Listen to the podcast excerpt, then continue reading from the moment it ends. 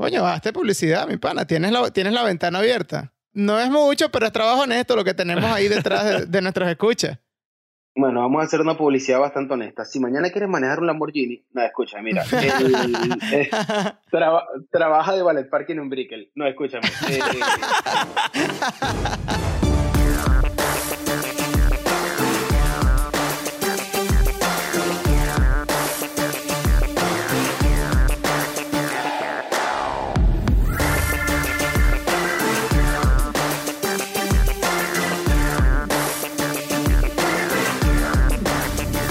Bienvenidos una vez más a la mesa de truco, esta vez para un capítulo especial.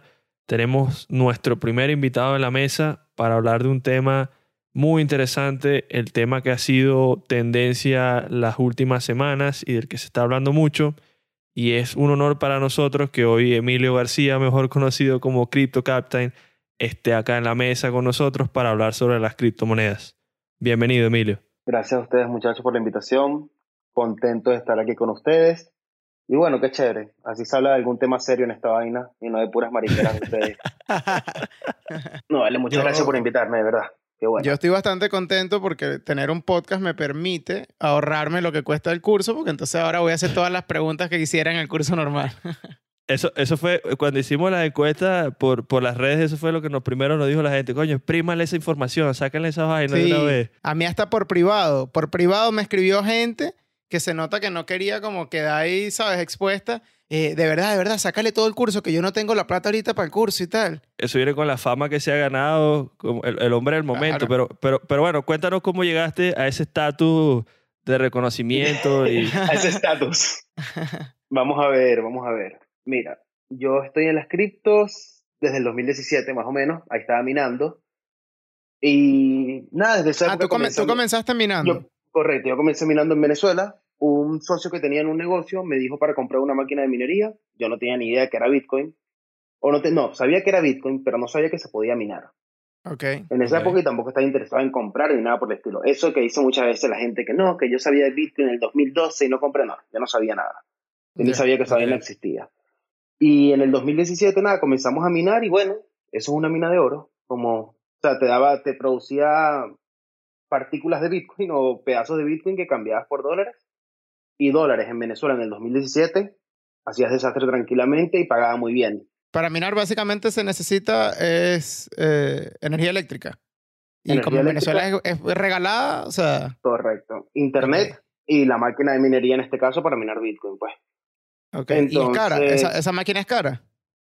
Coño, mira, si la en esa época, si la comprabas en China, te costaba como 900 dólares. Después, como todo, fue subiendo de precio cuando fue el boom. Entonces, al haber mayor demanda, subieron los precios, igual que ahora. Pero en, en teoría, la máquina antes se pagaba en menos de un mes, porque la luz es cero. Sigue siendo rentable comprar una máquina de esa. Sigue siendo rentable si no pagas luz, y sigue siendo Claro, o sea, rentable si si vives no- en... Ven- Bueno, pero, pero ¿y cuando se te va la luz como en Venezuela, qué pasa? tienes que, tienes que entender que eso es parte del proceso y eso es parte de no pagar servicios o de tener servicios baratos. Pues que, que no Claro. vas a tener una, un retorno completo de lo que debería ser la Claro, máquina claro, porque, claro. coño, se te va la luz, se te va el internet, los malandros, todas las cosas. Hace seis meses la máquina costaba 200 dólares, hoy cuesta 1200. Porque, porque las criptos Porque tuvieron un auge, no sé qué. Obviamente, obviamente. Pero y, ahora, a y ahora, ahora, si no me equivoco, está bajando bastante el valor de las criptos. Correcto, y vas a ver que va a comenzar a bajar el valor de las máquinas Ok. si no repunta rápido Bitcoin y que la gente pierde el interés porque a nadie le gusta comprar barato. Que es un fenómeno un poco extraño, ¿no?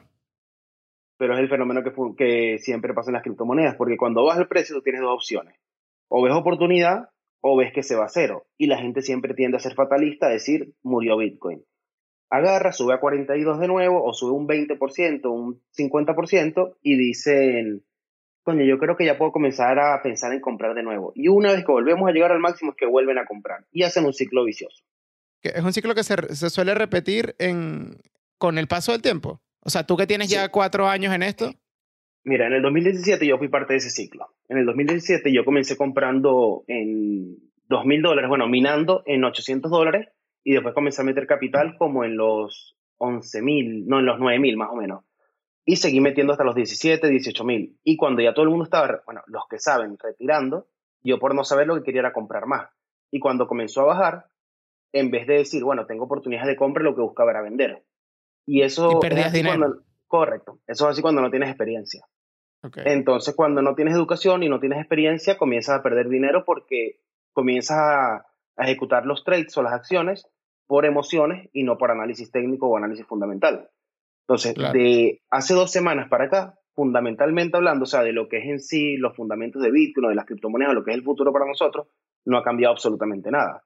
¿Qué fue lo que cambió? Una serie de noticias malas que hacen que la gente caiga en fatalismo Desespero. o en Claro. desespero, en malas decisiones, malas emociones y se hace un efecto dominó, una bola de nieve vendiendo, vendiendo, un panic sell y hace que se desplome el precio.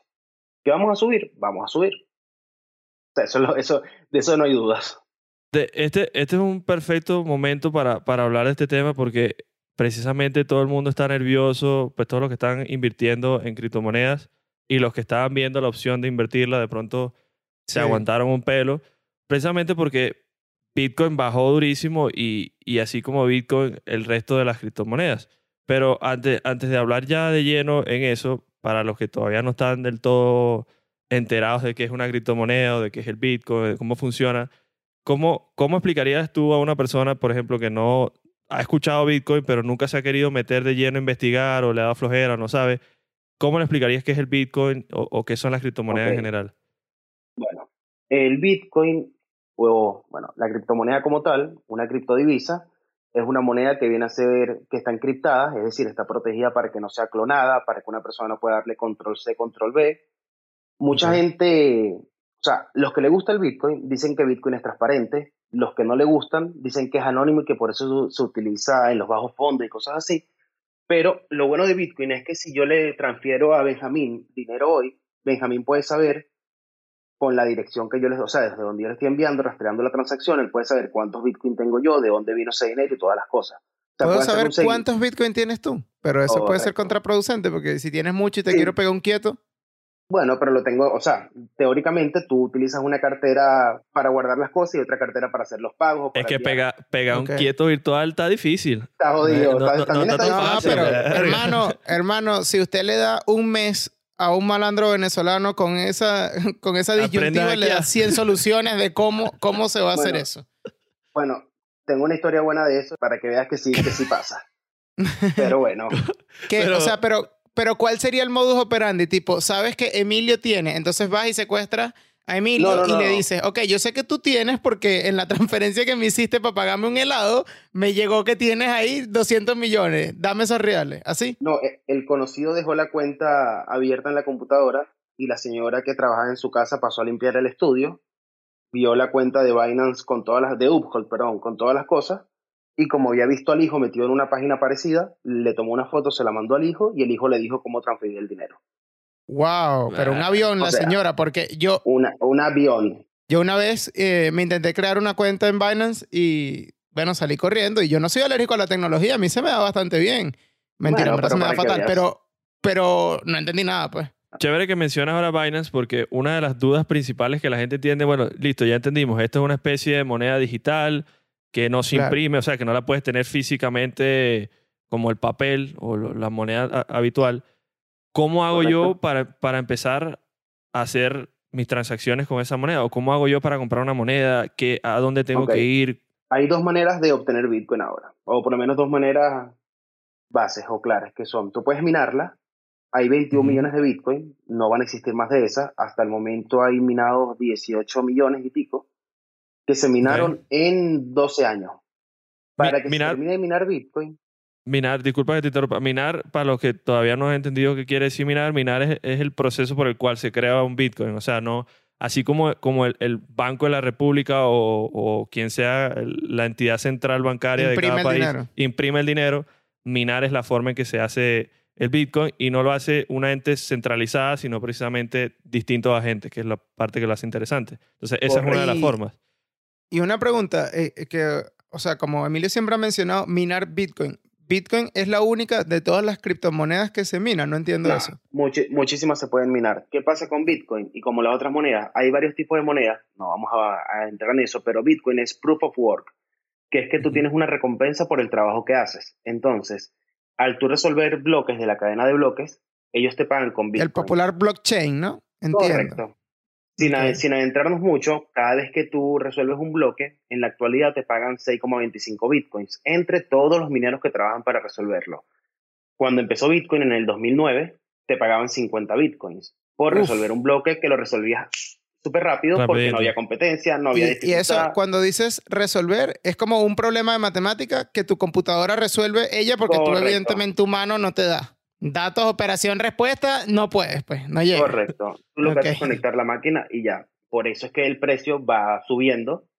Hablando de esto ahora, ¿por qué? Porque si hace 10 años te daban 50 bitcoins por resolver un bloque que se hacía súper rápido y ahora solo te dan 6 bitcoins y tardas mucho más en resolverlo, coño, de alguna manera tienes que pagar máquina, luz y todas las cosas Claro. y eso hace que se vaya incrementando el precio. Además de que va aumentando la demanda de Bitcoin, ya que mucha gente lo considera un store of value, mucha gente considera que Bitcoin es un refugio para la inflación. Entonces, por eso, si solamente hay 21 millones, coño, todo el mundo quiere tener sus Bitcoin o su, o su, Su tajada, Bitcoin, ¿no? Pues, Claro. su tajada, todo el mundo quiere agarrar su pedazo. Entonces, minar es una y la otra es comprarlo o hacer trading. comprarlo, pues, puedes hacer, claro, puedes comprarlo. Pues, o sea, para, para hacer trading, en teoría, o minas o compras, pero tienes que empezar por alguna parte. Y a fin de cuentas, hacer trading es comprar, porque cuando tú haces un trade o haces trading, tú estás, o sea, si lo haces bien, compras barato y vendes caro. Si Claro, lo haces claro. como el 90% de las personas, eh, compras caro y vendes barato en pánico, pues. Pero Claro, en teoría es, es eso. Es, Y una, una pregunta. voy- dime. Por ejemplo, tú, tú mencionaste que, que en el 2017 fuiste parte del ciclo que, de gente que, que ahora dices que venden en pánico y demás, ¿no? Correcto. Durante todo este tiempo, bueno, ahora mismo tienes eh, cursos que dictas tú mismo sobre criptomonedas y demás, pero durante todo ese tiempo, si comenzaste siendo alguien que no, que no controlaba esos mismos momentos y ahora tienes hasta tu curso, ¿dónde, dónde te informaste? ¿Cómo estudiaste al respecto? Eh, Ok. ¿Fue autodidacta? ¿Aprendiste sobre la marcha con la práctica o, o hay también una parte teórica detrás que tú tuviste que, que estudiar? Bueno, mira, yo hice todo al revés. ¿Cómo es todo? Yo Ok. antes de comenzar a, a estudiar o por mi cuenta o buscar un curso o algo, intenté operar yo solo, hacer trades y tal, y lo que hacía era perder dinero. ¿Por qué? Porque cuando tú operas sin saber, sin conocimiento, puedes ganar una vez, puedes ganar dos veces, puedes ganar tres veces, pero va a llegar un momento que pierdes todo porque lo que estás teniendo son golpes de suerte, porque en vez de verlo como una inversión, como algo técnico que estás haciendo por un análisis técnico fundamental, lo estás viendo como un casino. Y no es la manera. Entonces, ya cuando, después de haber perdido bastantes bitcoins, fue que estando en España, ya yo me había venido para España, decidí hacer un curso con una gente de Inglaterra, muy, muy bueno el curso, que no me gustó el curso, que lo quise poner en el mío, que es que no había atención personalizada. Es decir, me daban, era una serie de videos y PDFs y cosas, y tú ibas viendo y tenías un canal de Telegram en esa época para preguntar. Vale. Pero, claro, la parte teórica súper chévere, te, te dan algunos ejemplos prácticos, pero nunca es lo mismo que una persona te diga, mira, yo pasé por esto, yo perdí dinero de tal manera, vamos a intentar hacer esto, no se Claro, en claro, esto. la experiencia personal. Correcto. Entonces yo intenté hacer eso, yo intenté buscar eso. ¿Qué te digo? No es fácil pasar de la parte de, o sea, hacerte rentable o comenzar a tener la, como que la serenidad de, de controlar las emociones para no perder dinero. Claro. Pero una vez que ya tú dominas la parte teórica y sabes qué hay detrás de todo esto, te quedas tranquilo y ya es más fácil hacerlo. Ellos, tipo, te vendían la supuesta seguridad de que haciendo el curso te iba a ir bien o te vendían la idea de que si tú entendías dependía de ti, no como antes que era al azar. No, de verdad, ese curso como tal era bastante transparente porque hay muchos que no son. Ese curso era bastante bueno, te decían como que ellos no te iban a dar señales, cosa que a mí no me gusta, que es decirle a la gente, Perfecto, compra acá, vende acá, haz esto, porque a fin de cuentas, cada quien es dueño de su dinero y cada quien debería poder aprender a operar con él. Y yo, Perfecto. yo en mi caso brindo educación, ellos brindaban educación y te decían, es decir, mira, te enseñaban todo para que tú, para que no te daban el pescado, sino que te enseñaban a pescar. Por así A pescar. Claro, Que- entiendo. Que, entiendo, exacto, que entiendo. es lo que a mí me gusta. ¿Por qué? Porque si yo agarro, ahorita hay 55 personas en, en la academia, en el grupo, si yo agarro y yo el día de mañana les digo, mira, compren XRP acá y vendan en 1.3, todo el mundo hace dinero, chévere. Si la semana que viene me atropella un carro, ¿qué van a hacer? Entonces, Claro. que, o sea, me refiero, si yo no puedo seguirle dando las entradas y la salida de los trades, nada, que es lo bueno, que ellos aprendan, que, que sepan cómo tienen que hacer las cosas y ya. No, y y, que no- y en ese caso, si les diste un buen dato, pero y si les das uno y no sale, porque tú también te puedes equivocar, entonces, ¿qué significa eso? ¿Sabes? Por eso, por eso es que a mí no me gustan los grupos de señales, porque pasa algo, nadie tiene 100% efectividad, es imposible. O sea, eso está comprobado científicamente que es imposible. Entonces, imagínate que Quique llegó al grupo esta semana y tú llegaste hace tres semanas. Y de allá para acá hemos tenido ocho trades y han salido siete buenos y uno malo. Los dos que quedan, que fueron los que agarró Quique, vinieron malos y Quique metió todo su dinero porque no quiere tener un control de riesgo y no le hace caso al Capi. Entonces pierde su dinero y el malo es uno. Y entonces no me gusta, pues nunca me, nunca me ha gustado eso. Sí, y ahora, ahora que mencionas el ejemplo, sigamos con el ejemplo y, imaginemos que yo estoy interesado en entrar en el mundo de las criptomonedas. ¿Cuáles deberían ser mi primer paso? O sea, ¿qué es lo primero que yo debería hacer? Abrirme una cuenta, investigar en qué páginas. Por ejemplo, ¿qué es lo primero que yo haría si estuviese empezando? Eh, buscaría abrirme una cuenta en Binance. Abrir una cuenta en Binance. Binance es el exchange o una casa de cambio, por así decir, una casa de cambio virtual. Llegas con dólares, llegas hasta con bolívares, puedes llegar y te entregan. Hasta con bolívares. Hasta con bolívares por pedo. mira tú al bolívar triunfando. ¿ah? Correcto, papá. Entonces, ¿qué pasa con esto? Que Binance, al ser el exchange más importante, más grande del mundo, tiene muchísimas cosas para enseñarte. O sea, tiene una academia dentro que es totalmente gratis, en la que pueden ir conociendo, pueden ir aprendiendo de este mundo y ya. Sino que la gente, ¿qué, he visto yo? A mucha gente no le gusta investigar o no le gusta estudiar. Yo soy así, pero tiene dos opciones. O investigas por tu cuenta o pagas para que te enseñen. Si no, te, lo que te queda es intentar, intentar comenzar a meter el dinero al azar a ver si puedes hacer algo. Pero el por algo el 90% de la gente pierde dinero acá. Pero también hay, ahí hay un detalle que me parece importante, que no pase desapercibido y tú lo mencionaste, que ahora, ahora tú dices, puedes investigar por tu cuenta o puedes pagar para que te enseñen. Sin embargo, yo veo en las redes sociales, hay demasiada gente que vende la idea de enseñar. Por ejemplo, tú tienes tu curso y acabas de decir, yo vendo educación, yo no doy señales, ni fórmulas mágicas, ni le prometo nada a nadie que yo no, o sea, directamente no está en tus manos cumplir. Sin embargo, yo he visto mucha gente que eh, no es un fenómeno que se da más allá de las criptomonedas en general. Cualquier persona que tiene más o menos seguidores en alguna red social se toma el atrevimiento de dar consejos o opinar de temas que no necesariamente conoce y hay mucha gente que les cree por el simple hecho de que tienen fama, más no necesariamente tienen el conocimiento. Correcto. Mira lo que pasa. Eh, dime, Quique, y ya vamos por eso. Lo que pasa es que no me quiero poner polémico, pero yo creo que eso es parte, eso es parte, eso En ese momento, Quique se puso polémico. ponte polémico, ponte polémico. Es que yo creo que, yo creo que parte de lo que menciona Benja es culpa de los dos lados, de la persona que lo hace y la persona que se lo dejan hacer también, porque si bien hay gente que aprovecha. Ah, Ay, chamo, estamos grabando un capítulo serio. Pero vean que, supongamos que alguien abusa de la influencia que tiene o de la influencia que ha ganado a través de otros medios y te hace creer que tiene la capacidad de darte información que te va a hacer multimillonario rapidísimo. Yo creo que eso está mal. Obviamente, estás aprovechando tu influencia precisamente, valga la redundancia, para aprovecharte de gente que sabe menos. ¿Qué pasa? Que la gente que sabe menos también en su negligencia de buscar información y de informarse correctamente o de hacer la tarea como la debe hacer, con, con el, ansia de generar dinero de un día para otro, que todo el mundo quiere dinero fácil y así sin hacer nada, se pone a creer cualquier cosa. Entonces, se, se, se, dejan engañar o, o, son sujetos fáciles de engañar a este tipo de prácticas. Entonces, creo que hay, hay culpa de los dos lados. Hay que, obviamente, informarse, buscar cómo informarse bien.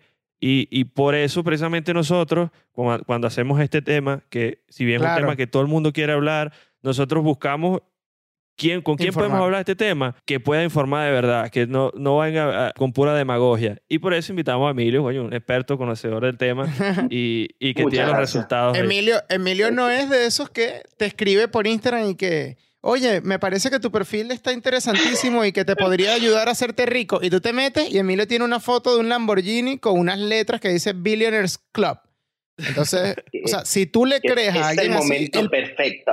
Exacto. Si tú le crees a alguien así, el problema es más, más tuyo. Claro. me quedé pegado. El problema es más tuyo que de la persona que tiene su Lambo ahí súper ficticio, pues. Alquilado, dicho sea de paso. Juegan mucho con los sentimientos de las personas y la necesidad. Y, por ejemplo, el, el, venezolano de por sí, o para hablar, por ejemplo, sin tocar en teas, pero en Venezuela, por ejemplo, A mí Dale, me pasa, tengo métale. Dale, dale, dale con confianza, dale con confianza. te- tengo muchísimos seguidores de allá. Entonces, en Venezuela, ¿qué pasa? Que yo una vez, a mí me dio risa porque yo soy muy, yo soy muy sincero, yo soy muy crudo con mis vainas. Y yo les digo, coño, una persona que meta 100 dólares hoy no va a ser millonario la semana que viene ni va a ser millonario el mes que viene. Al menos de que, coño, se pegue, no sé, el Loto Florida o... Porque con el Kino tampoco vas a ser millonario, pues, o alguna lotería buena. Ojo que Benjamín, Benjamín es fanático de las loterías aquí. El tipo es... Sí no, soy, el fan sí soy y no me escondo. Sí soy. Yo juego la lotería todos los viernes. Dos euros bien invertidos. Y la juego con un amigo, así que es un euro cada uno y tenemos que picar el premio. Bueno, está bien. Premio que pero- no ganamos nunca, obviamente. Mi- Mira, mira, mira esta vaina que interesante. Yo puse eso en un tweet, que coño, que no ibas a ser millonario, que no empezar así. ¿Por qué? Coño, millonario debería ser tener millones. Si empiezas con 100 dólares, brother, entonces, coño, ¿qué pasa para los que empezamos con 100 mil o los que tenemos 100 mil, 10 mil, 50 mil? Coño, trillones de dólares vamos a tener. ¿De dónde sale tanta plata? empezaste con 100 mil, hermano. No, empecé con 100 mil. Para pegarte un quieto que no entiendo. Te estás es vendiendo información ahí. No, vivo en España, empecé con 100 mil. Emilio el miércoles desaparecido. Missing para Emilio. lo, para lo que te quiero decir, vale, escucha. Entonces pongo el tweet y me comienzan a llegar DMs por Twitter. Coño, bro, pero ¿cómo es eso que con 100 dólares uno no puede hacer? Y yo, brother, tú puedes empezar con 100 dólares tranquilamente, tú puedes hacer todo, pero coño, si haces un 100%, un 300%, un 500%, llegas a 500 dólares. O sea, tienes que entender las matemáticas como son. Haces un 500%, que es un retorno increíble, y estás haciendo 500 dólares ese dinero lo reinvierte, vas poco a poco, el mercado se presta, porque este mercado es bastante volátil y se presta para eso. Precisamente la gente que no está dentro del mercado como tal, que todavía está examinando y viendo los resultados de las demás personas, ve esa posibilidad en la volatilidad de- del mercado, porque dicen, una moneda como Bitcoin que se puede disparar de un momento a otro a tanto dinero, yo meto poquito y termino sacando una millonada y hago el honrón de una vez. Claro. Correcto, pero míralo, te voy a dar un ejemplo, un ejemplo clave. Que, que nosotros metimos en una moneda hace un mes y medio, que era un ICO, es una moneda antes de salir a los exchanges, como una acción antes de salir a bolsa. Perfecto. Entonces nosotros metimos 500, eh, metimos 5 mil dólares. Cuando dices nosotros, ¿te refieres a? En el curso, los que estamos en el curso, varias personas nos pusimos de acuerdo y como el máximo para comprar era 5 mil, decidimos comprar 5 mil. Entre todos. Yo compré, yo compré 5 mil y entre ellos me fueron enviando el dinero. Por ejemplo, mira, Benjamín quiere 300, quiere una participación de 300 dólares. Toma, mira, aquí están los 300 dólares y a él le corresponden 300. Pero No es ahí tengo una que se- pregunta. Ahí tengo una pregunta, porque eh, si no me equivoco, eh, quien, quien hace dinero a través de las criptomonedas declara impuestos. Entonces, si lo compraste tú, los impuestos los vas a declarar tú. Lo compramos a través de una cuenta en Estados Unidos que tiene dirección puesta en Italia y todo tranquilo. No, qué no, caída. Mi, pre- mi pregunta, después de mi pregunta, el FBI, que lo tenemos. Están buscando a Emilio. O sea, para pelota. Ah. Nosotros, o yo, no hago eso porque yo no manejo dinero de nadie, a mí no me gusta para nada, pero era la oportunidad de una sola cuenta de comprar. O sea, solamente Ok. una cuenta pudo comprar, pues esa cuenta, estábamos 15 personas conectadas por Zoom, ese compró, le mandé el dinero y se compró la, el allocation, pues se compró los 5 mil dólares. Esos 5 mil se convirtieron en 210 mil dólares. De los ¿Cómo es la de vaina? 5 hermano? a 210. Ok, de 5 mil Y a yo- 210 y yo, dólares. y yo, en vez de estar en esas 15 personas, estaba hablando en el podcast con el marico este. Yo me equivoqué de rubro definitivamente. nosotros vendimos el 20% para agarrar un 20% al bolsillo y tal, chéver- chéverísimo. Lo demás está metido con esta gran caída de Bitcoin, obviamente bajó bastante de precio, seguimos estando en por 10 de ganancia, que es un 1000%, está súper bien, pero a lo que iba con esto es, los números dan, pero no quiere decir que tú el día de mañana vas a meter 5 mil dólares y vas a hacer 200 mil, porque sería muy Claro. irresponsable yo estarle mintiendo a la gente con eso. Y ese es el problema al que íbamos de Instagram, que hace muchísima gente. Coño, en el mercado hay 10.000 monedas. Obviamente alguna va a ser por 30, por 20, por 10. El peor es que tú metas toda tu plata en una moneda que es muy irresponsable hacerlo y que aparte esa moneda te haga por 30. Entonces ya Claro, es claro. bastante, es, es crear falsas, es como que venderle a la gente la idea de que a juro se va a hacer millonario entrando cuando sabes perfectamente que no es así, porque el que tiene tiempo en este mundo sabe que haces dinero, te puedes lucrar si sabes hacer las cosas, pero no necesariamente es que vas a llegar hoy, vas a meter 5 mil y vas a salir con dos tablas. Cuando, cuando dices eso de, de que una moneda haga por 30, pero que es irresponsable todo lo que conlleva después si tú no estás bien informado, eh, yo leí hace no mucho, hace un mes, un par de meses, hay una moneda que nace de un meme. eh, de la del perro, ¿o me equivoco?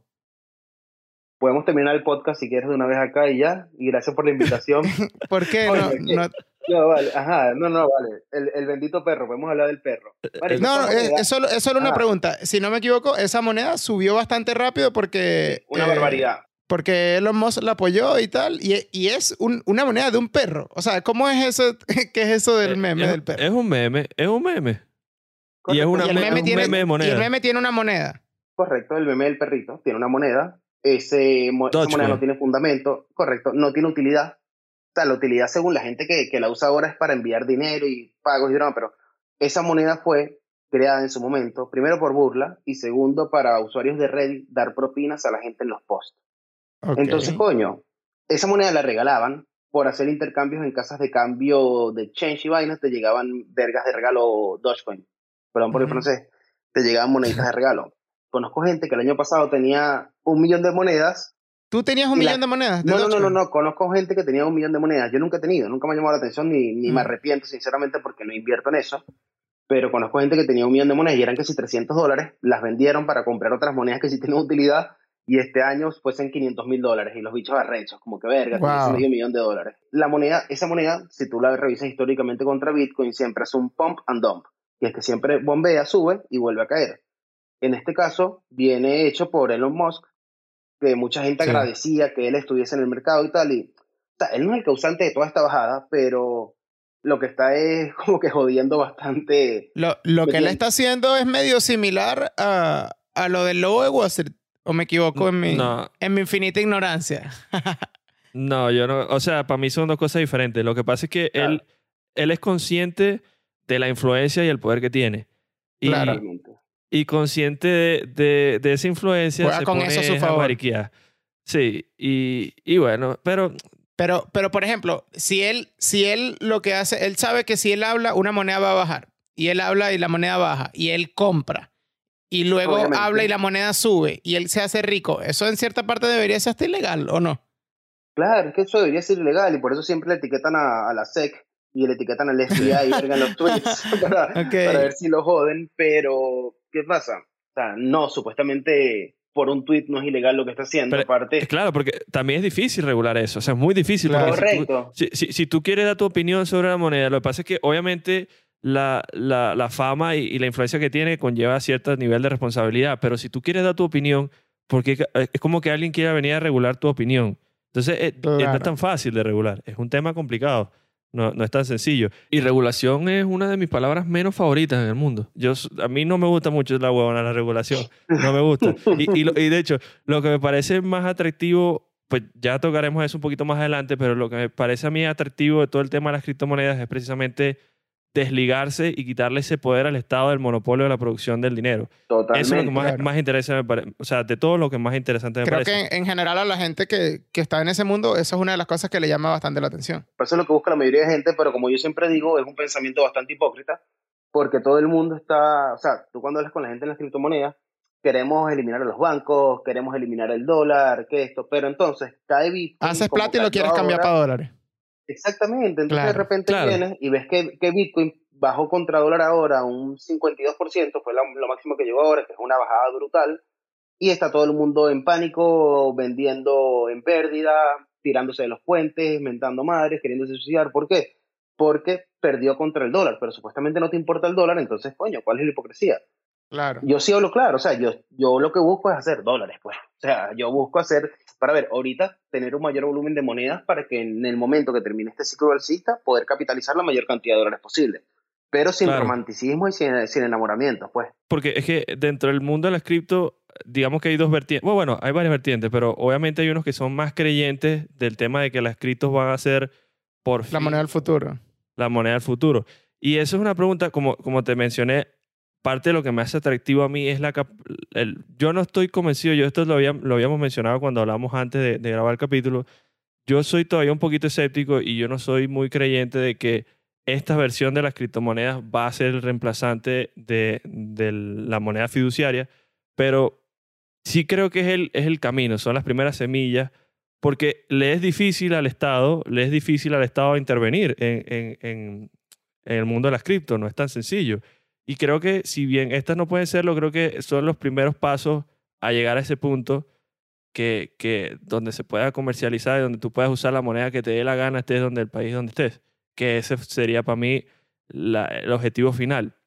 Ahora, hablando de, hablando de que tú dijiste, y, y, yo creo que la gran mayoría de los que entran a, al mundo financiero y al trading de, de, criptomonedas es obviamente generar ingresos. Y una vez, eh, yo no, porque la mayoría de gente no usará las monedas con las que está transando para precisamente hacer transacciones, sino que buscan es sacarla a dólares, como tú mencionaste. Claro. ¿Qué tan fácil, es, ¿Qué tan fácil es hacer el proceso de pasar una cripto a dólares? Mira, ahora en pleno 2021 te toma 5 minutos, 3 minutos. En Binance tienen P2P, peer-to-peer, para poder transformar. Entonces, obviamente, hay muchísima gente interesada en comprar Bitcoin o USDT, que es la moneda estable en Bitcoin de las criptomonedas. Entonces tú sencillamente le vendes a un tercero y Binance regula eso para que no vayan a estafar a nadie. O sea, decir, hay, una hay una versión de dólares en criptomonedas. Correcto. ¿Qué pasa? Yo tengo... Y de euros también, ¿no? De euros, bueno, puedes tener euros, pero la versión que está de la versión digital, por así decirlo, la versión de Tether está en dólares. Tú puedes okay, tener, okay. o sea, puedes tener como decir euros digitales metidos ahí o puedes tener euros en, okay. en Kraken Perfecto. o en Binance. Y, o en y se supone que esas monedas son más estables. Eh, son estables, o sea, la moneda, el USDT es uno a uno con el dólar. O sea, tú metes, por ejemplo, tú, tú compras hoy Bitcoin, Bitcoin sube mañana 20%, tú quieres sacar ese profit, lo cambias a USDT y, y ahí tu moneda se mantiene relativamente estable, ¿es eso? Co correcto. Para okay. dar un ejemplo claro, empezamos en enero, ponle que ustedes empezaron en enero esto de las criptomonedas, tenemos meses alcistas, pan. ¿Cuál es tu deber? Ir tomando ganancias y guardarlas uh -huh. en USDT, en USDT, para que cuando venga una caída así, poder comprar en correcciones. Obviamente, como dice wow, la gente, okay. es, es, difícil para mucha gente, porque coño, está empezando y siempre quiere tener el dinero, todo el dinero dentro del mercado. O, por ejemplo, coño, un amigo hace poco entró, entró con mil euros y me mandó un mensaje y me dijo, coño, mira, me quedan 200 dólares libres, ¿por qué no los metemos en algo? Entonces, coño, esos 200 dólares ahí no, no, le hacen daño, no le hacen daño a nadie. Pero, ¿qué pasa? Esos 200 que están ahí no le hacen daño a nadie. Si él se hubiese esperado un poquito y no se espera, esos 200 los puede haber metido ahora acá. Lo que yo le explico claro. a la gente es, antes de que tú entraras en este mundo, esa plata la tenías en un banco sin producir nada. Que el 80% lo tengas en cripto, o sea, del dinero que destinaste para cripto, lo tengas moviendo, si el 20% una moneda estable esperando una caída, está súper claro. bien pero la claro. gente no tiene paciencia. Bueno, pero ahí, ahí, es donde, ahí es donde hay que bajarse la mula y pagar el curso, porque eso es educación, eso es lo que tú estás diciendo, ¿entiendes? Claro, y, y hablando de educación, yo, hay una de las cosas que le dan miedo a la gente que no entiende eso es precisamente la terminología. Cuando ven vainas que si... Hermano, parece una clase de CrossFit. No entiendo nada, y, y, y, empiezan los animales, bull market y... la, beer, no sé qué verga. ¿Cómo es el de beer? Sí. No, pero beer es cerveza, papá. Ah, bear, pues. eh, eh, disculpe, que no, parece como cuando juegan animalitos en Venezuela y que métela al perro, métela al toro. pero, marico, no, mira. Teóricamente, o sea, teóricamente no. En cripto y en todos los mercados hay una fase alcista y una fase bajista. Hay varias fases, sí. pero la más importante, o así decirlo, la, o las que más conoce la gente, es la alcista, que es el bull market, y la claro. bajista, que es el mercado de las cervezas, como dijo, como dijo No, realmente, dilo bien porque la gente se va a confundir. Realmente es un oso, correcto, y yo pronuncié mal. Correcto, para correcto, es un oso. Ajá, y mira, te, ya, que, ya que estás hablando, tú, o sea, porque dijiste en todos los mercados, yo te quería preguntar, no sé si tú sabes, eh, porque ok, esto es trade de criptomonedas y tal, pero hay, o sea, ¿qué diferencia hay entre el trading convencional de Forex y las cripto, por ejemplo? Ok, primero, el trading convencional no es de Forex, pero no importa. Gracias por la gracia, le iba a dar yo palo. Yo, pero... okay. Imagínate, imagínate, yo, pe yo pensaba que sí, o sea... Vi que aquí, vi que aquí que se iba muriendo ahí en la silla, por eso quise aclararlo. Pero gracias, Marico, gracias, yo, gracias. Yo de eso, además de que me parece una clase CrossFit que no entiendo los términos, o sea, encima no entiendo nada. Yo al principio me acuerdo que yo una vez te pregunté, yo pensé que tú hacías eso. Yo pensé que tú, lo de las cripto estaba dentro de lo otro. Pero está perfecta la pregunta porque a la gente le pasa eso. Confunden cuáles Correcto. son los mercados. Forex son divisas. Stock son acciones de toda la vida la bolsa que ahí okay. es, tú, si es el tradicional. Exacto, el que tú Ese es el que yo creía. El ese es el que yo creía que era Forex. Que era Forex. Ok. okay. Correcto. Eh, para ver, en Forex ves más Lamborghinis en Instagram, para que tengas una idea. Si tú ves mucho O Lamborghini, sea, ya generalmente hay tres, Forex. Forex. hay tres mercados. Eh, yo no sé si Ah, podría decir hay que hay más. tres mer- Hay más, claro, es que hay más, Sí. pero por ejemplo, el que tú puedes conocer o puedes escuchar, te pueden decir o vas a ver es Forex, cripto y stocks, pero ¿qué pasa? La gente que opera acciones vienen para cripto y ven un movimiento de un 40% en un día y les va dando un infarto porque es una locura, porque en las acciones se mueve un por ciento, 1.5 y ya es mucho, sino que las Ok. criptos realmente son hipervolátiles y así como bajan 50%, el día de mañana te puede hacer 300% por arriba y por eso es así. En el mercado de Forex se mueve muchísimo menos, se mueve una tontería en Sí. porcentaje, pero Mm. se utilizan otras herramientas que se llama apalancamiento para poder conseguir ganancia de esto. Es decir, invierte 100 dólares que, re- que realmente están representando unos 100 mil dólares para que el movimiento mínimo te haga efecto. ¿Qué pasa? Mm. Si haces el movimiento de buena manera, ganas. Si el movimiento lo agarras al lugar contrario, vas a perder todo tu dinero. ¿Qué voy con esto? Para no entrar en polémica. Son mercados distintos. Eh, existe algún tipo de sí existe correla- correlación porque por ejemplo al igual que el oro Bitcoin dicen que es un refugio como el oro eh, todo está relacionado con el dólar aunque a la gente no le gusta Claro. el dólar o a la gente le gustan los dólares pero le gusta decir que no le gusta el dólar como les vengo diciendo pero bueno eh, son distintos a fin de cuentas Porque para verse más cool, se meten en la película y, y venden la idea, romantizan de que son puristas, parte de la revolución, del cambio. Y verdaderamente lo que están haciendo es. Batiste un champú llave, dilo. claro, es que Exactamente, mira, yo tengo, exactamente. Yo tengo la tarjeta de, para ponértelo más fácil, en cualquier país civilizado, tú puedes pedir la tarjeta de vaina, que yo la tengo acá, y yo puedo salir ahora y comprarme una computadora, paso la tarjeta y me da mi computadora. Puedo En ir a la bomba, echar gasolina y ya. Es importante que sepa la parte del país civilizado. Gracias. ¿Por qué te digo Claro, claro. Claro. Porque, coño, entonces te cambia directo y tú no vas a llegar a la bomba y le dices, mira, voy a llenar el tanque. Ahorita no, en un futuro sí pasará con Ethereum, con Ripple, con algún moneda, con alguna moneda. No creo que sea con Bitcoin, ya se verá, pero tú no llegas a la bomba y le dices, mira, cóbrame 0.0000082 bits que me voy a llevar este Trident. O sea, no. Claro. Claro. Tú pasas la tarjeta y él te hace el, cálculo automáticamente. Que en un Claro. futuro pueda funcionar, buenísimo. Ojalá así sea, para mí para allá vamos, eso no me queda duda, no, no nos vamos a adentrar mucho en el que para allá vamos, pero hay que buscar muchas soluciones porque como explica Quique, quizás esta primera generación, por así decirlo, no es la que funciona porque, coño, Bitcoin en su momento se enviaba súper rápido, era súper barato de enviar, era para hacer, el- para hacer el- peer-to-peer, o sea, para el dinero Sí. electrónico, por así decirlo. Y ahora no. Ahora yo voy a transferirle dinero a alguien y lo último que pienso es mandarle en Bitcoin. Me sale más barato usar PayPal. Prefiero mandarle en Ripple o mandarle en Silica o en cualquier otra moneda que tarda un segundo y me cobran centavos. En cambio, Bitcoin te quita 30 dólares. Wow. Porque cuando, Claro. o sea, cuando, na- cuando sale esto, era porque la gente coño decía, vamos a buscar la manera de que no esté regulado por nada el dinero, que yo pueda enviarle dinero de una persona a otra, que sea rápido, porque es ilógico, y eso sí me parece totalmente Que tarde ilógico. tanto una transferencia. Claro. Exacto, coño, que yo quiera mandar plata de España a Colombia o de España a Estados Unidos y que tenga que pagar unas cantidades exorbitantes en el banco y que aparte si es fin de semana no se puede enviar, tienes Sí. que esperar los dos días hábiles. No es Coño, cuando práctico, envías claro. un correo y te llega el momento. A veces es plata tuya a ti mismo, o sea, de tu cuenta de Estados Unidos a tu cuenta de Europa y es un peo. O sea, Claro, Yo utilizo, yo sí puedo decir, y para que veas cómo, cuál es la diferencia, yo no soy de los que dicen que muerte al dólar y tal así, pero yo sí te digo que yo hoy en día el 90% de lo que utilizo es criptomonedas, quizás hasta más. Pero ¿qué pasa? Lo utilizo a través de una tarjeta que me convierte automáticamente eso. Yo salgo a comer con mi familia, paso la tarjeta de Binance y pago con eso. ok. ¿Y eso tiene, tiene alguna restricción, esa tarjeta, montos? ¿Cómo, cómo haces para tenerla? Hasta ahora permite 10 mil euros diarios, Eh, la pides pero- 10 Tú estás buscando que le peguen el quieto, Emilio, aquí preguntándole. No, le falta que le pregunte No, pero- cuánto te hace mensual. El que, el que No, se lo voy a no, pegar no, yo no, con no, toda no. esta información. Escucha, escucha, la tarjeta, la tarjeta es bastante práctica porque tú envías a la tarjeta lo que quieres usar. O sea, si llega, una, si llega un malandro como Benjamín y te clona la tarjeta, no te sacan el dinero completo de la cuenta porque la tarjeta es independiente de tus fondos completos de Binance. Tú mandas a la tarjeta de Binance la cantidad que quieres gastar. Y como es algo momentáneo, tú puedes estar en la cola de la Apple o puedes estar en un restaurante y dices, verga, mira, voy a gastar 100 euros 50 comiendo lucas. o 50 euros comiendo, paso 10, 10 días, o paso 10 SXP, o paso tal moneda, o paso Binance USD, que es la moneda estable de Binance, que es equivalente a un dólar, y pasas el dinero que vas a usar y ya. Y estás protegiéndote de esos clonadores.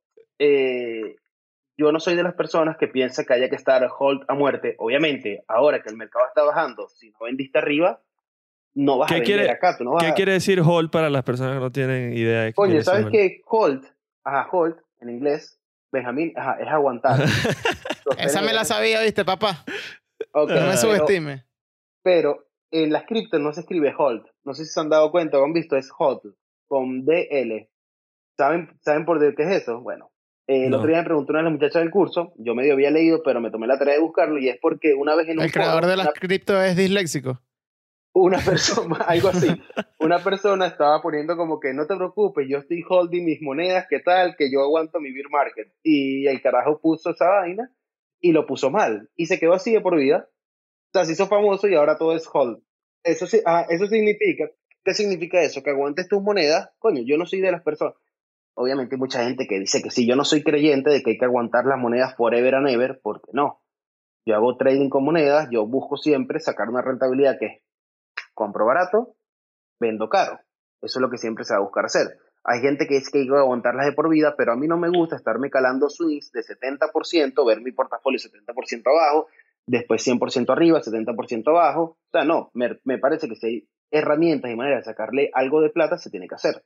Claro. Entonces, hold, teóricamente es aguantar forever and ever hasta que tú estés claro que vas a salir de tu posición, porque sí, en este momento, si le digo a todos los que están escuchando, coño, compraste Bitcoin en 55, en 60, en 62, porque te provocó, porque quisiste. Yo, particularmente, porque yo nunca te voy a decir qué hacer, yo, Emilio García, no vendería ahora. Me parece una estupidez, coño. Ya te calaste un 50% para abajo, ya quédate quieto y aguanta tu pela. ¿Qué vas a hacer? Y, y es un ciclo que ya, ya ha ocurrido en el pasado, ¿no? Es un tema cíclico, to- toda la caída. Totalmente. Totalmente. Sí. ¿Qué pasa? Mira, nosotros tenemos una fase alcista, una fase bajista, una fase de acumulación y una fase de expansión. ¿Qué pasa con esto? Eh, cuando tú estás, ahorita como estamos en un bull market o una fase alcista, siempre vas a tener retrocesos o correcciones del mercado que son necesarias. El mercado venía subiendo brutalmente, muy fuerte, no tuvo ninguna corrección y en algún momento tiene que buscar agarrar liquidez, la gente tiene que corregir, el mercado tiene que respirar, pero se les fue la mano. Sumado a esto, tienes algo que se llama otro término para que anoten, que es FUD. F-U-D. Ok. Yo lo puse. Bueno, lo, lo buscan para que vean qué es, perdón, le voy a decir, eso es miedo. Eh, FUD es miedo, incertidumbre y dudas. ¿Qué pasa con esto? Eh, en los mercados alcistas, es histórico también, lo van a ver que pasó en el 2017 y por eso digo que es un guion muy repetitivo, comienzan a aparecer que siembran miedo en la gente. China va a banear las operaciones con Bitcoin. China va a dejar, va, va a hacer que la gente no pueda minar más Bitcoin. Elon Musk dice que no va a aceptar Bitcoin o no acepta más Bitcoin en Tesla porque hace daño al medio ambiente. ¿Tú crees que una persona como él, hace dos meses cuando compró Bitcoin supuestamente, no sabía cuánto contaminaba o cuánto no una maquinita de Bitcoin? Claro, Coño, claro, claro. O el impacto ambiental que puede o no puede tener, que es menor al de los bancos y es menor al de muchísimas cosas. Entonces, coño, es parte de todo este proceso, hace que la gente entre en pánico, venden y generalmente los que venden son los que están vendiendo en pérdida realmente y los, las instituciones o lo que sea son los que compran. Ese término puede ser de pronto la contraparte o la, la otra cara de la moneda del FOMO, puede ser, porque Correcto. la sensación de que mierda, todo el mundo está haciendo plata en esta vaina y yo no, me quiero meter, pum, se meten y, lo no. que hacen es botar la plata. Y este, Correcto. por el otro lado, es que ya estás dentro y empiezas a tener pánico de que, verga, se me va y todo. está- Exacto. Mira, el FOMO es el miedo a quedarse por fuera. Es eso, es que el miedo que tú estás viendo, que todo el mundo está, coño, está sonando las criptos, todo el mundo está haciendo dinero. ¿Y qué te potencia el FOMO? Que te metes en Instagram y viste que Benjamín hace dos semanas estaba con un, con un gorrito de globo en una bicicleta y hoy lo ves con un Lamborghini rojo paseando por Barcelona. Claro. Y entonces dices, coño, pero ¿cómo es posible? ¿Qué es esto? Y cuando ves ahí dice, eh, criptoentusiasta. Y dice, no, me voy de cabeza. Entonces, ¿qué pasa? El, Mi, mi mentor, a.k.a. Crypto Captain. Eh, exacto. ¿Qué, ¿Qué pasa con esto? La gran mayoría de las veces que tú entras en un mercado por emociones, hablando coloquialmente, sales descoñetado. Porque si tú tomas tus decisiones por, eh, por dos emociones, o por el miedo a quedarte por fuera, o por el miedo a que se esté desplomando el mercado, sales de él, lo más probable es que pierdas dinero. ¿Por qué? Porque si Claro. el mercado se cae, generalmente rebota, o históricamente rebota. Entonces, coño, espérate un poquito. Si estás viendo que el mercado está teniendo una cara, como dice, una carrera alcista o un bull market, espérate un poquito, que corrija y vas a entrar con calma y sa- tienes que saber en qué estás entrando. Yo, mira, yo he perdido, y te lo digo, infinidad de clientes, por así decirlo, de alumnos, de cosas, por hablar claro, por así decirlo. Porque, coño, yo, o sea, yo no me voy a hacer rico vendiendo cursos. O yo no me voy a hacer rico con 20 personas que entran a hacer el curso, o 10 personas que entran, o 5. Y si a, mí me ha escrito gente y me dice, eh, hola, bro, ¿cómo estás? Mira, soy yo, eh, Luis, de Acarigua. Te quería comentar, tengo 200 dólares, ¿qué me aseguras? yo, ¿Qué me aseguras? ¿Qué me aseguras? Perdón, Luis de Acarigua. Eso, tío, discúlpame, Luis de Acarigua. No te puedo asegurar nada porque, brother, o sea... Un saludo a la gente de Acarigua que nos escucha, son bastantes. Muchas gracias. Eh, pero eh, en verdad sí, en, en, verdad fue así, pues, y sí le expliqué que no, o sea, que no es una cuestión de asegurar nada. Primero, yo brindo educación, yo no brindo señales, como ya les dije. Segundo, ¿qué te aseguro? Que deberías aprender y poderte lucrar. Sí.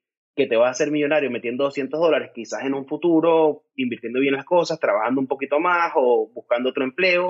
Chévere, pero no me parece que tengas que entrar a este mercado con la mentalidad de que pasaste un año reuniendo 200 dólares para que los metas completos y tengas la posibilidad de perderlo que digo también, metan el dinero que están dispuestos a perder. ¿Por qué? Es muy difícil psicológicamente tener dentro dinero que está comprometido. Para ver, si tú metiste ahí el dinero de la operación de la rodilla de tu papá y del alquiler de tu apartamento, cuando ves que se comienza a desplomar el precio, te asustas y vendes en pérdida porque coño, no vas a dejar a tu papá cojo de por vida. En cambio, si tú agarraste y metiste únicamente un dinero que estabas claro que podía perderse o que... Y que estás dispuesto a no tocar en un tiempo. Correcto, que estás dispuesto a no tocar, ya. O sea, puedes, puedes hacer las cosas con más serenidad. Este, este bajón me sirvió para hablar con la gente y decirle, coño, el que está sufriendo mucho ahorita... Borre la aplicación un mes. No, no, además de eso, le dije, tome en cuenta que cuando venga el rebote, pueden comenzar a ir saliendo un poco de su posición para que reduzcan exposición al mercado y así no los afecte tanto. Porque, coño, si tú estás que no puedes dormir, que estás de mal, que te, como hay muchísima gente, hay gente ahorita que no puede dormir, hay gente que se ha suicidado ya con esta caída, hay gente que perdió casa, carro, vainas, porque... Pero eso pasa, eso pasa en todo, todos los tipos de trade que hay. Eh, lo que pasa es que este, como es más volátil, es, coño, es más volátil y, todo, claro. y todo es más místico porque nadie o sea, eh, pasa mucho más pronunciado. Y, y obviamente es difícil de manejar para todo eso. O sea, es que yo te quería hacer una pregunta, de pronto esto es un poco más técnico. La diferencia entre Bitcoin y Ethereum y otras monedas que hay por ahí, altcoins, supongo que las altcoins son las otras monedas que no son Bitcoin. Correcto. ¿Y qué es la diferencia? O sea, digamos, por ejemplo, ¿cuál, es la diferencia entre Ethereum y, Bitcoin? Te lo voy a poner fácil o como, o como, o como decimos en las criptos. Bitcoin, oro digital. Ethereum, el dinero de Internet. Es decir, Ethereum fue la primera plataforma en crear smart contracts o contratos inteligentes, es decir, en poder desarrollar aplicaciones y plataformas a través de su red de blockchain. Para mí, Ethereum, o sea, para ver, para mí Ethereum tiene mucho más potencial que Bitcoin, pero Bitcoin es el papá del mercado. Entonces, todavía todo va a seguir girando y va, y va a faltar bastante tiempo para que todo gire en torno a Bitcoin. Date cuenta que todas las monedas se evalúan, además de evaluarse contra dólares y contra cosas así, se evalúan contra Bitcoin. ¿Por qué? Porque si se desploma Bitcoin, todo se desploma y todo sufre más. ¿Qué diferencia hay también? Que el día de mañana Bitcoin comienza a subir de nuevo y mientras Bitcoin te sube un 50, un 100%, llega SXP o llega DIA o llega Ethereum y te hace un 200%, un 300%. Generalmente tienen mayor capacidad de crecimiento porque tienen unos, una capitalización de mercado más pequeña y necesitan menos dinero para moverse. Ok. O sea, Perfecto son, son más volátiles. A fin de cuentas, son más volátiles. claro. Ok. Y, y, se podría hablar, corrígeme si no, se podría hablar como que Bitcoin, Bitcoin obviamente es la primera y, por tanto la más popular, la bandera de las criptomonedas, por así decirlo. Correcto. Eh, digamos que es la el patrón, exacto. Es la primera, la primera generación de criptomonedas. Y Ethereum puede ser de pronto la representación de la segunda generación de criptos que ya están por un tema más de, de smart contracts y toda esa vaina. Y puede que haya una, haya, puede que haya una tercera de pronto que sería, pues, como, ¿cómo se llama esta? Eh, Cardano, de pronto, que puede ser como un poquito más... Eh, a mi parecer no. Por ejemplo, para mí Cardano no tiene mucha utilidad. Eso ya depende de, que lo pongas, sino que Cardano está teniendo mucho FOMO, de lo que habíamos hablado, pero para, mí no hay nada, para mí no hay nada construido sobre o debajo de Cardano. ¿Qué pasa con esto? Eh, Ethereum tenía un inconveniente, que era lo que habíamos hablado siempre, que Ethereum era infinito. Es decir, Ok. se mina y se mina y se mina y se mina sin límite. Pero con la actualización que están teniendo del protocolo de Ethereum, el gran ruso amigo de Benjamín, Mm. Vitalik, entonces va a ser deflacionario, se va a comenzar a eliminar, van a comenzar a eliminarse de Ethereum, eh, ya no van a ser infinitos como venían siendo, y un problema que tiene Ethereum ahora es que el costo de las transacciones es altísimo. O sea, mientras yo puedo hacer una transacción en otra blockchain como la de Binance, con la- en la Binance Smart Chain, puedo hacer una transacción que me cuesta 20 centavos, en la blockchain de Ethereum tengo que pagar 300 dólares, 400 dólares, 200 dólares por una transacción que a veces es de 50 dólares, pago unos fees de 400. Entonces, totalmente ilógico. Claro, ¿Qué claro. pasa con esto? Eso se está corrigiendo. Entonces, coño, se corrige y seguirá subiendo. Es lo que yo les quiero explicar, lo que le explico a la gente. Tuvimos una caída ahora. Ethereum está en 4.500. Hoy llegó a los 2.000, un poquito más abajo de los 2.000. De una semana para acá, los fundamentales, es decir, toda la tecnología, todo lo que está detrás de la moneda, todos los fundamentos que está saliendo en Ethereum 2.0, que se van a bajar los fees, que están mejorando las condiciones de trading, no han cambiado. En dos semanas no han cambiado. Coño, o Mm. eventualmente tenemos que volver al precio. Entonces, como Claro. yo les digo, yo no les estoy diciendo que compren, porque esa no es mi tarea. Simplemente estoy diciendo que antes de caer presas del pánico y vender por vender, revisen las cosas y ya. Llegará el momento de vender, para mí no es ahora. Como ya nos dijiste, no te gusta tirar señales, pero para dejarle una joyita por, de pronto por ahí, ¿tienes alguna, alguna moneda que te llame la atención para este año y otra, por otro lado, que no te guste para nada, que tú digas esta cagada ni, ni la vean? Una, una que tú digas esto está interesante y la otra que tú digas no, esto no sirve. De basura". hecho, de hecho hemos, hemos estado hablando en, en nuestras redes sociales, eh, arroba truco de podcast, si no nos siguen, de un concurso que vamos a hacer sobre este episodio. Y esa puede ser, la, la segunda de las preguntas que hizo Kike, puede ser incluso la, la pregunta a responder para, para participar por el concurso. Emilio, por fin, el concurso, ¿qué es lo que vamos a sortear? Ok, mira, vamos a sortear 50 dólares en criptomonedas. ¿En, qué, en una criptomoneda en especial? En una, en una criptomoneda, ya después se dirá en cuál. Igual son Vale, 50 ok. dólares en la que llegue. No se preocupen que no va a ser Bitcoin para que no les quiten la comisión. y que Ethereum cuesta bueno. 400. Exacto, y que bueno. Ethereum te la mando por la red, la RC20 y te quitan 30 dólares de comisión. no. Vamos Chévere, a mandar y- 50 en una moneda que sea fácil de enviar, tranquilo. Chévere. Y perfecto. para participar tienen que entonces responder eh, cuál es la moneda que a Emilio no le gusta o no le gusta para este año, que es lo, lo que te acaba de preguntar Kike. ¿Te parece bien? Ok, está bien. Perfecto. Entonces, ¿Cuál no me, mira, no me gustan, o sea, para ver, hay muchísimas monedas que no me gustan. A mí no me gustan las monedas sin fundamento. A mí no me gustan ok. las que, que se les llama shitcoins la gran mayoría de veces, que son monedas que no tienen ningún tipo de utilidad, no aportan absolutamente nada al ecosistema, pero igual comienzan a agarrar vida, como la del perrito, la moneda de los monos. ya saben cuál es. ¿Qué pasa? Para hacer dinero sirve, chévere. Yo no la utilizo, yo no la tradeo, yo no me cap- yo no me capitalizo con ella, buenísimo si lo hiciera, pero no me llama la atención hacerlo. Hay mucha gente que lo hace, no le veo nada de malo, pero odio al perro. Esa, esa No. es la, la respuesta correcta a la pregunta del concurso es que la moneda que no te gusta es La Dogecoin. la Dogecoin. Dogecoin, Ok, entonces entre, entre, entre todas las personas que respondan correctamente, so- estaremos sorteando lo que dijo Emilio, 50 dólares en, en una criptomoneda. Y una ahí, haciendo la aclaración de que no vayan a estar volviéndose locos tampoco, pero una que te llame la atención para este año. Mm, una que me coño, hay bastantes que tiene muy buena proyección, pero una que me llame la atención, día. D-I-A. Se llama así como el día. Como el día, como el día. Como el día y la noche, día.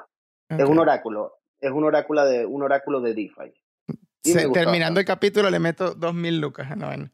Exacto, Pi- esa es la- pierdo eso es lo que pierdo todo y ya mi sobrinito no puede ir a la universidad. eso, eso- eso es lo que a mí no me gusta, porque a mí hay gente que me, que primero, eso no es, eso no es mi responsabilidad, pero hay gente que me escribe y me manda un mensaje. eh, Hola, bro, si tuvieses 500 dólares ahora, ¿dónde los pondrías? Sí. O sea, no. O si no me preguntan, ¿cuál, así, ¿cuál es tu moneda favorita? Y yo, ¿para qué? Verga, es que me sobran 5 mil. Y los 5 mil es casi que la inicial del carro que se iban a comprar cuando se mudaron y verga. y Yo, no. O gente que, ah, ya, pero te digo que pasa de todo y coño, eso no puede ser así, pues, o sea, porque, pero eso viene por el mismo problema de las redes sociales que engañan Sí, mucho a la gente, porque sí, sí. a mí me ha llegado gente que, que llega a Estados Unidos y me dice, bro, sabes que me iba a comprar un carro, pero decidí que lo voy a meter en cripto. ¿En cuánto crees, en cuánto tiempo crees que pueda sacar el carro y la casa con lo del carro? Y te lo juro que me lo han preguntado. Y quieren una ranch, no un forcado, una ranch. Exacto. Entonces, coño, eso no es así, eso no es así, pero engaña mucho a la gente. ¿Se hace dinero? Sí, se hace bastante dinero. Mira, Emilio, y ya bueno, ya para ir cerrando, que la verdad te hemos atosigado de preguntas, pero excelente, en verdad has respondido todo genial. Bueno, yo terminé, como se habrán dado cuenta, mucho más informado de lo que comencé. Me invitaron a hablar y me están interrogando, pero bueno, no importa. Sí, sí, bueno, es que nuestros seguidores nos lo pidieron y nos debemos a nuestro público. Escúchame, ya para ir cerrando, em, ¿no quisieras explicar un poco de, de, qué va tu curso, de dónde nace el nombre CryptoCaptain? Coño, hazte publicidad, mi pana. Tienes la, tienes la ventana abierta. No, no, no, es mucho, pero es trabajo honesto lo que tenemos ahí detrás de, nuestras escuchas. Bueno, vamos a hacer una publicidad bastante honesta. Si mañana quieres manejar un Lamborghini, no, escucha, mira, eh, trabaja de valet parking en un Brickell. No, escúchame. Eh, el, el, nombre de Crypto Captain viene, bueno, cripto, obviamente, y Captain porque yo soy marino mercante. Yo, desde que llegué a España, pasé bastante tiempo navegando, pero haciendo inspecciones de barco y tal. Y lo que hice, como pasaba a veces 20 días sin señal, navegando, me ponía a leer sobre las monedas, irme educando. Hice muchísimos cursos, que a la gente no le gusta pagar cursos. Yo siempre les digo, Marco, no me pagues, o sea, no me pagues el curso a mí. Me da igual, pero coño, si llegas con 10 mil dólares al mercado y no quieres pagar un curso de menos de mil dólares, está bien, no me lo pagues a mí, pero busco trabajo y no busque, busque instruirte o algo. Pero coño, no metas los 10 mil dólares al azar porque los vas a perder puede ser que ganes, pero el 90% de la gente los pierde. Entonces, coño, en teoría deberías buscar educarte. Eh, yo brindo educación, siempre digo, yo no brindo señales, yo no te voy a decir, mira, compra acá, vende acá. Yo sí digo, obviamente, la gente en el grupo sabe qué estoy haciendo yo en este momento, sabe qué estoy comprando, qué estoy vendiendo. Intento ser lo más transparente posible.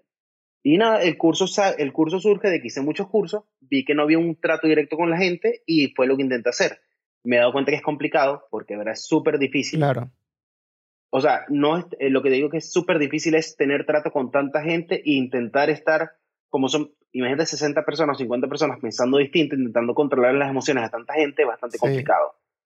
Pero, siempre les digo claro como que, que no es mi responsabilidad, pues porque no me gusta que nadie piense que yo le voy a manejar el dinero porque no.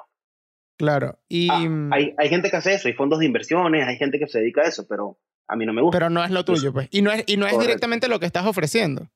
Correcto, por eso yo soy bastante transparente. Para darte un ejemplo, esta caída que pasó ahora, yo sí lo dije a la gente, mira, para mí nosotros deberíamos haber caído hasta los 38.